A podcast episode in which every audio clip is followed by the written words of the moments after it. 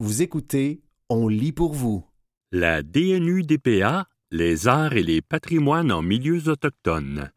Un texte de Justine Gagnon, Laurent Jérôme et Jean-Pierre Uzel, paru le 4 mai 2023 dans la revue Les Cahiers du Sierra.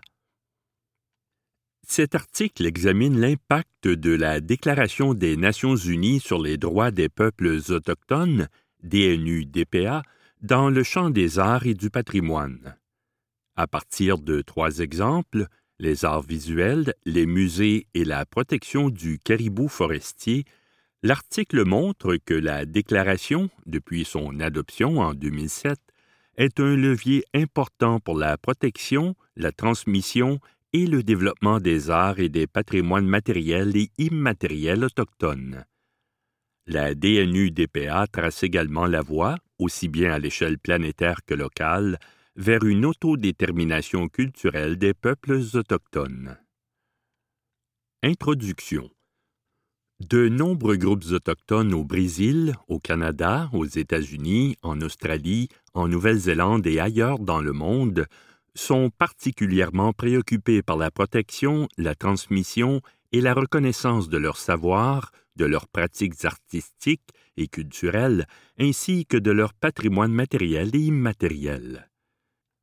Trois dimensions nous apparaissent indissociables de la compréhension des patrimoines autochtones, soit les liens entre matérialité et immatérialité du patrimoine, l'institutionnalisation des processus de patrimonialisation et les médiateurs du patrimoine. Par patrimonialisation, il faut donc comprendre à la fois ce qui compose le patrimoine, chants, rituels, danses, objets, relations au territoire, arts visuels, jeux traditionnels, plantes médicinales, etc., les processus par lesquels ce patrimoine est documenté, préservé, transmis et mis en valeur, mais également les différents acteurs qui œuvrent au sein de ces processus. Dans ce texte, nous proposons un regard sur trois cas de patrimonialisation en milieux autochtones, le monde des musées, le monde des arts et la protection du caribou forestier. La DNU-DPA et le monde des arts. Il n'est pas exagéré de dire que la Déclaration des Nations unies sur les droits des peuples autochtones, DNU-DPA, a eu, depuis son adoption en 2007, un immense impact sur les artistes contemporains autochtones et sur la façon dont leurs œuvres ont été promues et diffusées dans le monde de l'art contemporain. En l'espace de quelques années, ce texte est en effet devenu un document de référence cité régulièrement par les artistes autochtones, mais également par les organismes chargés de soutenir la création contemporaine autochtone. Ce texte a été mobilisé à maintes reprises depuis quinze ans et a permis de faire entendre les revendications des artistes autochtones dans des contextes très différents, aussi bien à l'échelle internationale que locale. Un des tout premiers effets de la DNU-DPA dans le monde de l'art est d'avoir permis aux artistes autochtones de prendre conscience que leurs revendications avaient une résonance internationale. Elle a ainsi encouragé la tenue des grandes expositions et la multiplication des échanges artistiques internationaux à une échelle encore jamais atteinte. Il suffit, pour s'en assurer, de comparer les propos de l'une des meilleures observatrices de la scène internationale de l'art autochtone, l'artiste et historienne de l'art Jolene Rickard. Invité en 2005 à participer à un colloque à Venise consacré à la présence de plusieurs artistes autochtones dans la Biennale d'art cette année-là, elle soulignait de façon très lucide que l'invisibilité reste un problème majeur dans les Amériques et dans le monde pour les populations autochtones. Huit ans plus tard, dans les pages du catalogue de la grande exposition Sakaan, Art indigène international, qui réunissait à Ottawa plus de 80 artistes autochtones du monde entier, elle analysait l'émergence de l'art autochtone international et reconnaissait que les avancées politiques autochtones récentes avaient eu un impact décisif sur la situation des arts, ajoutant que la déclaration est un instrument de grande portée. Au Canada, le rôle mobilisateur de la DNU-DPA dans le monde de l'art a été amplifié par les travaux de la Commission de vérité et réconciliation qui se plaçait directement dans le sillage de la déclaration. Le rapport final de la CVR présentait la DNU-DPA comme cadre pour la réconciliation et appelait explicitement les différents paliers de gouvernement, les institutions de santé, de justice, les milieux économiques, les écoles de journalisme, sans oublier les organismes culturels, à mettre en œuvre les articles de la DNU-DPA. Le processus de réconciliation ayant entraîné une importante restructuration du monde de l'art canadien, il est très fréquent que celui-ci soit mis en œuvre en s'appuyant sur les articles de la DNU-DPA. Ainsi, le Conseil des arts du Canada a lancé en avril 2017 un nouveau programme de soutien aux arts autochtones intitulé Créer, connaître et partager Arts et cultures des Premières Nations, des Inuits et des Métis, dont le premier principe directeur est le respect de la vision du monde et des droits des peuples autochtones, énoncé dans la Déclaration des Nations unies sur les droits des peuples autochtones. Mais la DNU-DPA n'a pas seulement été mobilisée comme un cadre légal permettant de réaliser la réconciliation par les arts. Elle a également été convoquée à plusieurs reprises pour dénoncer certaines formes d'appropriation culturelle. Le texte le plus édifiant à cet égard a été un énoncé publié le 7 septembre 2017 par le Conseil des arts du Canada intitulé soutenir les arts autochtones dans un esprit d'autodétermination et non d'appropriation culturelle, qui citait de longs extraits des articles 11 et 31 de la DNU-DPA et appelait les artistes allochtones à faire preuve de respect lorsqu'ils abordaient dans leurs œuvres des contenus autochtones. Un dernier signe démontrant l'importance que la DNU-DPA peut avoir pour les créateurs contemporains autochtones est que ceux-ci vont parfois jusqu'à l'intégrer à leurs pratiques artistiques. Dans le cadre de l'exposition Injustice environnementale, alternatives autochtones du Musée d'ethnographie de Genève, l'artiste Barry Ace a réalisé les 27 et 28 avril 2022 une performance qui consistait à réinterpréter les 46 articles de la DNU-DPA à l'aide de motifs perlés Anikinabe. L'artiste invitait les membres du public à perler un motif floral et à recopier un article de la Déclaration, une façon de mettre en évidence que celle-ci est l'affaire de toutes et de tous. Ces différents exemples d'activation de la DNU-DPA par les artistes autochtones et plus largement par le monde de l'art montrent que la Déclaration est avant tout mobilisée comme un texte de portée générale au cœur duquel se trouve le principe d'autodétermination et d'où découle l'ensemble des revendications autochtones contemporaines. La DNU-DPA, les institutions culturelles et les musées. Ce principe d'autodétermination s'exprime également dans le monde des musées et des institutions culturelles. Engagés depuis les années 1970 dans des processus complexes de protection, de transmission et de mise en valeur de leur savoir et de leur patrimoine, les peuples autochtones ont poussé les milieux culturels à repenser leurs méthodes de travail et leurs relations avec les premiers peuples. Les institutions muséales d'État n'ont pas échappé à cet examen critique, suivant ce qu'il est possible de nommer le tournant de 1988. Au moment des Jeux olympiques d'hiver de Calgary de 1988, les cris du lac Lubicon, Alberta, Canada, ont entrepris une vaste campagne médiatique de sensibilisation et d'affirmation de leurs droits en prenant pour cible l'exposition The Spirit Sings, Artistic Traditions of Canada's First Peoples, réalisée par le Glenbow Museum. Pour les cris, un boycottage de l'exposition était nécessaire. Non seulement ils y ont vu une tentative de commercialisation de leur patrimoine, mais également une provocation puisque le gouvernement avait octroyé à la compagnie Shell Canada, qui était aussi l'un des principaux commanditaires de l'exposition, des concessions pétrolières sur le territoire qu'il revendiquait. À la suite d'une mobilisation internationale, un groupe de travail a été constitué afin d'examiner les relations entre les peuples autochtones et les musées. Le rapport Tourner la page, forger de nouveaux partenariats entre les musées et les Premières Nations, constitue une importante prise de position pour les institutions muséales. Ce rapport s'ouvre d'ailleurs sur cette déclaration d'intention développer un cadre de travail et des stratégies éthiques qui permettront aux nations aborigènes de représenter leur histoire et leur culture de concert avec les institutions culturelles. Vous écoutez la DNUDPA, les arts et les patrimoines en milieux autochtones,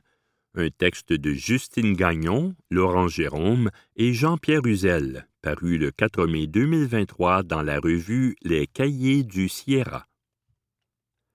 Les appels à l'action formulés dans ce rapport trouvent un nouvel écho avec la DNU-DPA. Les institutions culturelles et les musées sont directement interpellés dans plusieurs articles, réaffirmant différents droits et principes d'autodétermination en matière de patrimonialisation. Il s'agit du droit des peuples autochtones d'assurer librement leur développement économique, social et culturel, de maintenir et de renforcer leurs institutions culturelles distinctes, d'obtenir la restitution des biens culturels, intellectuels, religieux et spirituels pris sans leur consentement préalable, du droit sur le rapatriement des restes humains, du droit de favoriser le renouveau et la transmission de leur langue, de leur histoire, de leur tradition orale, de préserver, de contrôler et de protéger leur patrimoine matériel et immatériel. En septembre 2022, l'Association des musées canadiens a par ailleurs publié, en réponse à l'appel à l'action numéro 67 du rapport de la CVR, un nouveau rapport intitulé Porter à l'action, appliquer la DNU-DPA dans les musées canadiens qui, de fait, accorde une place centrale aux articles de la Déclaration consacrés à la conservation du patrimoine, à la restitution des biens culturels, mais aussi au principe plus général d'autodétermination. Les musées d'État, comme le Musée de la civilisation, Québec, ou le Musée canadien de l'histoire, Hall, tentent d'inscrire leurs pratiques et leurs politiques dans cette perspective de collaboration, d'échange et de respect mutuel en favorisant, par exemple, le prêt d'objets, la mise à disposition des expertises muséales, le développement conjoint de projets, des processus de consultation, ainsi que la restitution des biens matériels et immatériels. Le musée McCord, Montréal, développe de nombreux projets de décolonisation et d'autochtonisation de ces pratiques, ateliers avec les objets en présence de représentants, représentantes autochtones, de développement de ces activités de médiation culturelle, expositions, séries de conférences, et de sa structure de gouvernance, membres autochtones sur le conseil d'administration. De nouvelles manières de faire se sont développées, les pratiques muséales s'inscrivant désormais dans une vision large et inclusive de la relation aux peuples autochtones. Ces principes généraux se donnent également à voir localement dans les communautés autochtones. Les musées et institutions culturelles autochtones sont de plus en plus nombreux. De nouvelles institutions ont vu le jour, comme le musée Huron-Wendat de Wendake 2008, l'Institut culturel CRI Anis Kamik d'Ougé Bougoumu 2011 ou la Maison de la culture Innu d'Ekouanichit 2013. Les musées autochtones plus anciens, comme le Musée des Abénakis d'Odanak 1965, le musée amérindien de Mashtoyach de Mashtoyach 1977 ou le musée Chaputouan de Ouachat 1995 appliquent ces principes en développant différents projets de transmission culturelle et d'expositions valorisant les patrimoines matériels et immatériels des communautés concernées. Au-delà des objets, des techniques de fabrication ou des enjeux liés au rapatriement, les processus de patrimonialisation portent également sur la protection des animaux, comme le montrent les préoccupations des Inuits en lien avec le caribou. La protection du caribou forestier chez les Inuits de Pessamit, un droit au patrimoine culturel et à sa transmission. Dans la foulée de la commission indépendante sur le caribou forestier et montagnard, dont les audiences publiques se sont tenues de la mi-avril à la mi-mai 2022 dans sept localités du Québec,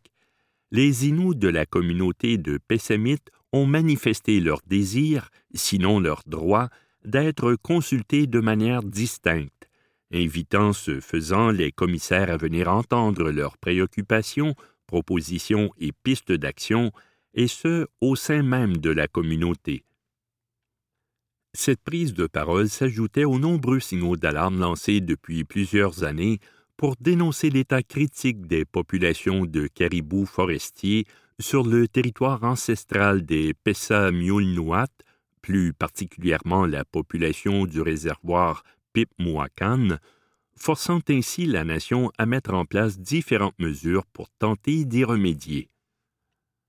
De celles-ci, mentionnons le projet d'air protégé Pipmuakan, dont la superficie fut en partie déterminée pour préserver l'habitat de Minashquaou Atik.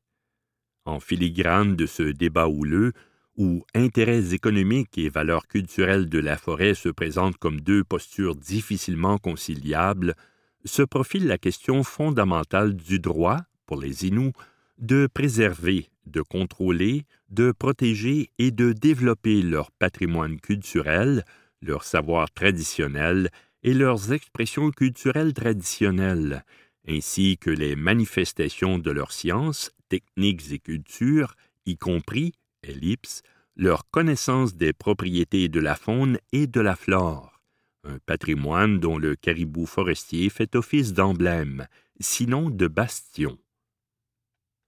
Dans le mémoire déposé en date du 31 mars 2022, les Pessa-Miulnuat exigent ainsi du gouvernement québécois qu'il respecte leur droit de transmettre leurs savoirs et cultures aux générations futures, de même que leurs droits aux terres, territoires et ressources, leur droit de conserver et de renforcer leurs liens spirituels particuliers avec ces mêmes terres, puis leur droit à la protection de leur environnement. À l'instar du projet d'air protégé qu'ils soutiennent depuis quelques années, la prise de position des Inuits de Pessamit dans le dossier du caribou forestier traduit une vision holistique du patrimoine culturel, qui embrasse à la fois les idées, les expériences, les visions, les objets, les pratiques, les savoirs, les territoires et les spiritualités. Le caribou incarne en effet l'ensemble de l'univers forestier des Inuits et les relations que celui-ci permet et assure, les pratiques et les savoirs relatifs à sa chasse et aux autres activités qui s'y rattachent, confection de vêtements, habitat, nourriture, etc.,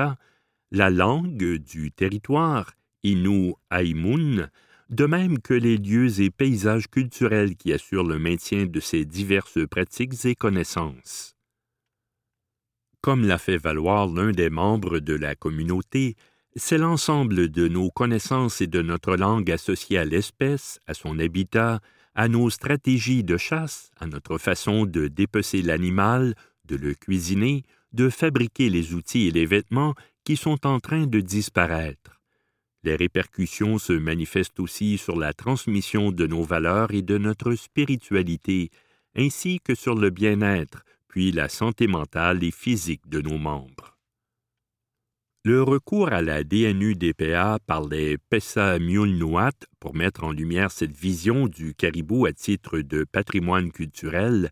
qui outrepasse donc son rôle pour le maintien de la biodiversité, voir sa valeur comme ressource alimentaire, fait écho aux enjeux très actuels en matière de protection et de mise en valeur des patrimoines autochtones au Québec et au Canada. Dans un document publié en 2019, le First Peoples Cultural Council rappelait à cet effet que les paradigmes patrimoniaux existants excluent souvent eux-mêmes les concepts autochtones de patrimoine et d'histoire, adoptant une perspective cloisonnée des typologies et des relations entre les humains et le territoire. À l'échelle du Québec, la loi sur la conservation du patrimoine naturel, 2002, et la loi sur le patrimoine culturel, 2012, n'ont pas vraiment permis, à ce jour, de protéger des territoires d'envergure, paysages culturels ou sites historiques en fonction de leurs composantes patrimoniales autochtones, que celles-ci soient matérielles ou vivantes. Tout porte à croire en effet que les visions autochtones du patrimoine culturel se butent, encore à ce jour, à certaines catégories dominantes, laissant peu de place au caractère indissociable des dimensions matérielles, immatérielles, vivantes, puis naturelles, culturelles, de cet héritage singulier. Dans ce contexte, la protection d'espèces comme Minashkuaou atiku peine à être comprise sous l'angle de sa valeur culturelle, voire sacrée. La définition qu'en donne la DNU-DPA ouvre cependant la voie à une approche plus inclusive en la matière. Le patrimoine s'y trouve en effet chevillé à l'autodétermination des peuples autochtones si ce n'est au droit de la personne, pour reprendre les termes du FPCC. Suivant cette perspective, le droit de pratiquer sa culture et d'en protéger les diverses manifestations se trouve donc indissociable de celui de protéger les territoires et les espèces qui en sont les dépositaires ou les vecteurs. Le patrimoine culturel se présente, dès lors, comme un processus continuel d'exécution, de remémoration, d'enseignement et d'apprentissage. Si les pistes d'action envisagées par les Inuits font état d'une mise en œuvre effective de la déclaration, les réticences du gouvernement à inscrire le projet d'air protégé Pipmouacan au réseau québécois d'air protégé, de même que certains scénarios actuellement envisagés par le ministère des Forêts, de la Faune et des Parcs dit sans impact sur la possibilité forestière dans le dossier du caribou, pourrait, en revanche, être interprété comme un refus d'embrasser pleinement le droit au patrimoine tel que le dicte la DNU-DPA. C'était la DNU-DPA, les arts et les patrimoines en milieux autochtones, un texte de Justine Gagnon, Laurent Jérôme et Jean-Pierre Uzel, paru le 4 mai 2023 dans la revue Les Cahiers du Sierra.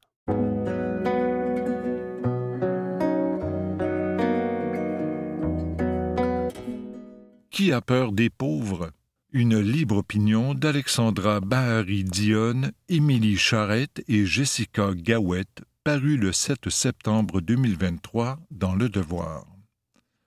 Depuis quelques jours, les réactions de peur fusent à propos d'un centre d'inhalation supervisé à proximité d'une école et de logements sociaux pour jeunes en difficulté dans un quartier familial.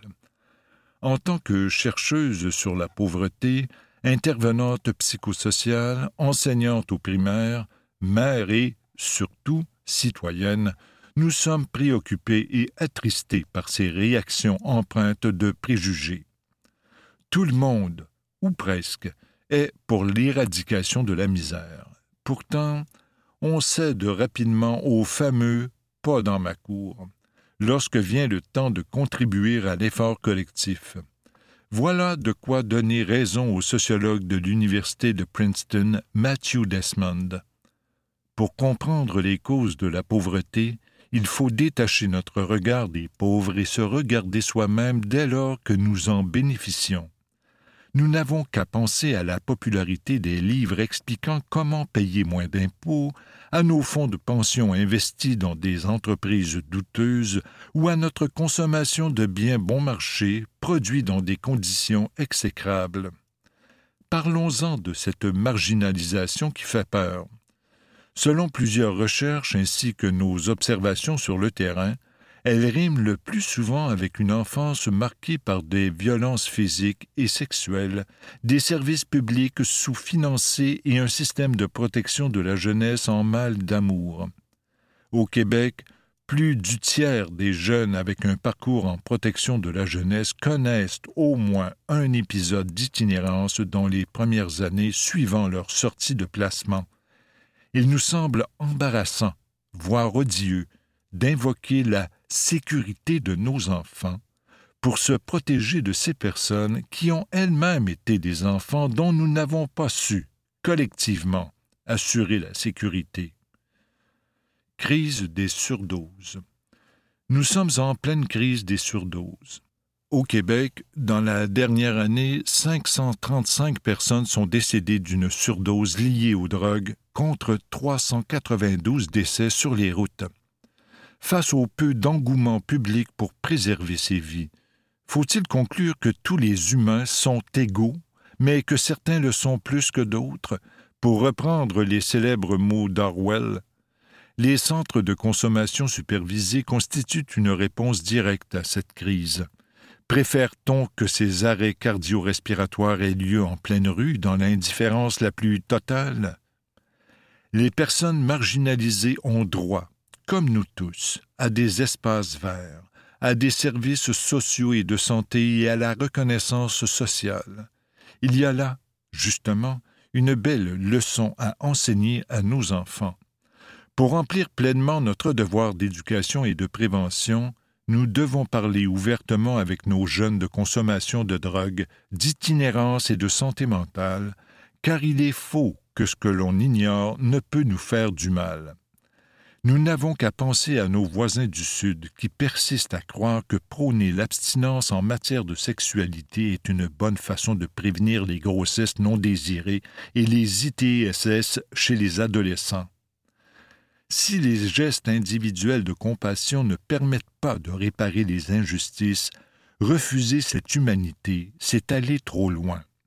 Ces personnes maganées que vous croisez ici et là sur les trottoirs, nous les connaissons bien et elles ne sont pas une menace pour nos enfants. Alors qu'on fait une tempête dans un verre d'eau avec l'affaire Mix Martin, peut-être devrait-on plutôt se consacrer aux dangers pour nos enfants que sont les inégalités socio-économiques, le réchauffement climatique et le manque d'ouverture à la diversité? C'était Qui a peur des pauvres? Une libre opinion d'Alexandra Bahari-Dionne, Émilie Charette et Jessica Gawette, paru le 7 septembre 2023 dans Le Devoir.